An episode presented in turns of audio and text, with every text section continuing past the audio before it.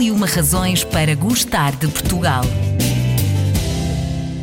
Razão número 80. O ouro português. A exploração deste metal precioso em Portugal já remonta há vários séculos. Hoje em dia, esta exploração está entregue a consórcios estrangeiros, mas ainda assim o nosso ouro é dos melhores do mundo. Quer saber porquê? Convidamos a Fátima Santos, secretária-geral da Associação de Orivesaria e Relojoaria de Portugal, para nos contar tudo sobre este ouro português. O ouro português é de facto uma das razões para gostarmos de Portugal? É de facto uma das razões para gostarmos de Portugal. Eh, eu costumo dizer que o setor da orivesaria tem algo de mágico, desde logo porque estamos a falar de joias e porque há um sentido de património ligado à orivesaria. As joias não são só joias, não são só produtos, são, são essa magia uhum. e, e, são alguma coisa que nos transmite sentimentos e esta questão do património que nos liga à Portugalidade tem a ver com, com, com isso mesmo. Na rua, se perguntarmos a alguém o que sabem sobre a orivesaria portuguesa, pelo menos eles vão nos falar sobre filigrana. de facto. E isso é muito curioso, ou seja, uh, o sentido de, de património e de uhum. essência do que, do que é ser português, às vezes não se consegue explicar, consegue-se sentir. E depois há uma coisa muito, muito engraçada, que é as pessoas têm uma matriz que o, o ouro português é que é bom. E, e, é verdade, e depois não, não sabem porquê. Cara, Mas eu, eu quero é saber, sim, eu quero saber porquê. O nosso ouro já foi de facto considerado em várias circunstâncias um dos melhores do mundo.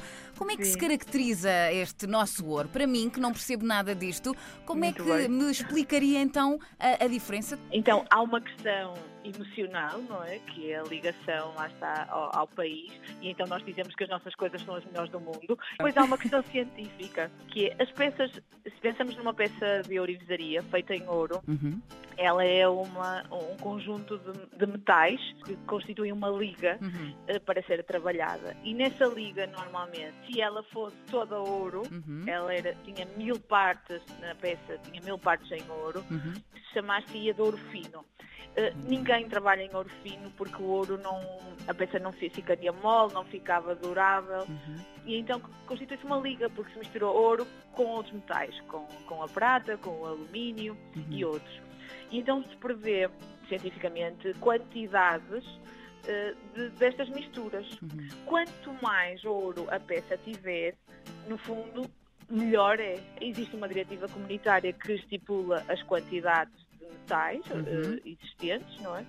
E, e, permitidas por lei. E a concentração máxima a nível europeu são 750 milésimos, ou seja, em mil partes de metal, uhum. 750 são de ouro. Muito bem. Muito e isso é o corrente. Okay. Podemos ainda encontrar 585 partes de ouro, uhum. uh, 375, e são consideradas peças em ouro. Curiosamente, Portugal desde há centenas de anos, usa 800 partes de ouro em mil. O, no, o, nosso ouro é melhor porque as peças têm mais ouro. Mais quantidade de ouro, exatamente. Mais quantidade de ouro. As exportações, por outro lado, também têm aumentado imenso. O ano passado já ultrapassou os 100 milhões de euros as, as exportações, tanto a nível de joalharia portuguesa. Estas exportações, isto deve-se a Portugal estar na moda? Sempre foi assim? O ouro português sempre foi muito procurado pelo mundo? Não, não, não foi sempre assim. Nós fomos um, um, povo que, anos 60, anos 70, nós éramos tradicionalmente exportadores uh, e o setor exportava numa cadência muito, muito interessante.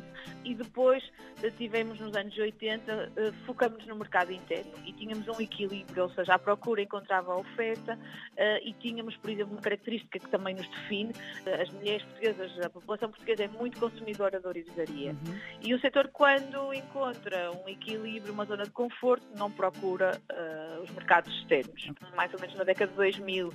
nós, nós e o mundo atravessam uma crise grave de consumo. Uh, Alteram-se também as dinâmicas de, dos gostos das pessoas.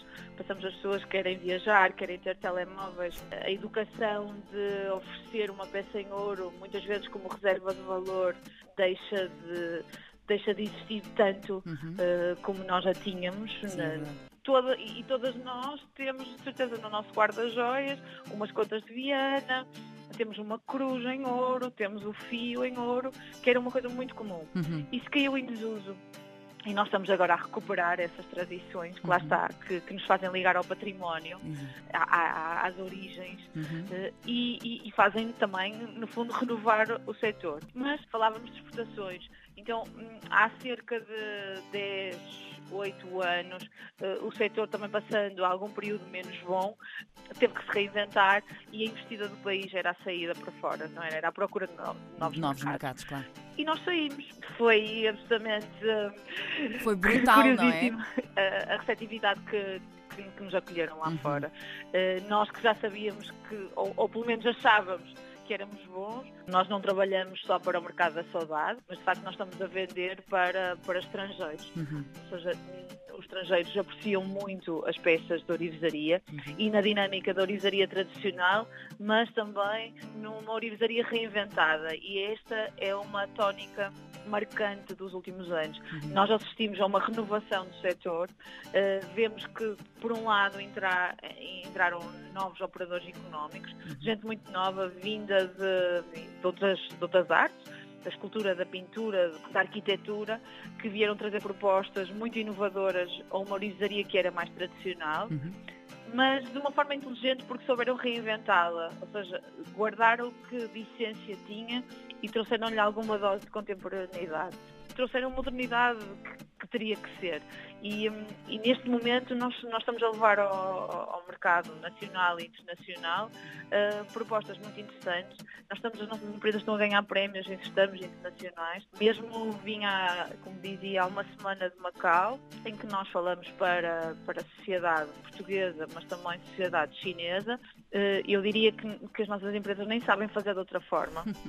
Uh, não sabem mesmo, porque, porque depois quando confrontamos com, uh, com, outros, com, com, outras pessoas de outros uhum. países e com empresas concorrentes, que lhes perguntamos como é que fazem isto e não usam esta máquina ou outra, e eles dizem, não, não, nós fazemos isto há 100 anos assim. E acho que pode mudar tudo, mas na orivesaria nós não vamos mudar estas questões da, da manualidade. Estas tradições. Mesmo que a é? tecnologia é? entre e a inovação entre, há de manter sempre algumas questões que têm a ver com a forma como são feitas as coisas, o detalhe dos acabamentos, que são características intrínsecas da orivesaria portuguesa. Na campanha este ano, precisamente de 2018, nós brincamos com a, a orivesaria e a, e a gastronomia, no sentido que a nossa orivesaria está absolutamente pronta a ser servida e que serve para todos os gostos, como a comida. É mesmo. Também gostamos de buscar o paralelismo que é à mesa que, que se fazem as grandes amizades e que se criam as grandes emoções. Uhum. E também são com joias que se fazem isso. É mesmo. Cada joia tem a sua história, não é? Nós temos uma perfeita democratização, nós temos peças para todos os preços e para todos os gostos. E é este sentido que, que nós gostamos de passar. Uh, no fundo, também a, a questão das redes uhum. sociais. Uhum e da era digital facilitou este contacto com novos públicos. Uhum. Para terminarmos, eh, Fátima, gostava de lhe lançar aqui um pequeno desafio que completasse então. a seguinte frase: O ouro português é. Isso é muito difícil. é sempre ouro. As exportações portuguesas de orivesaria e joalharia já atingiram os 100 milhões de euros só em 2017. Diga-me lá se esta é ou não é uma razão preciosa para gostar de Portugal.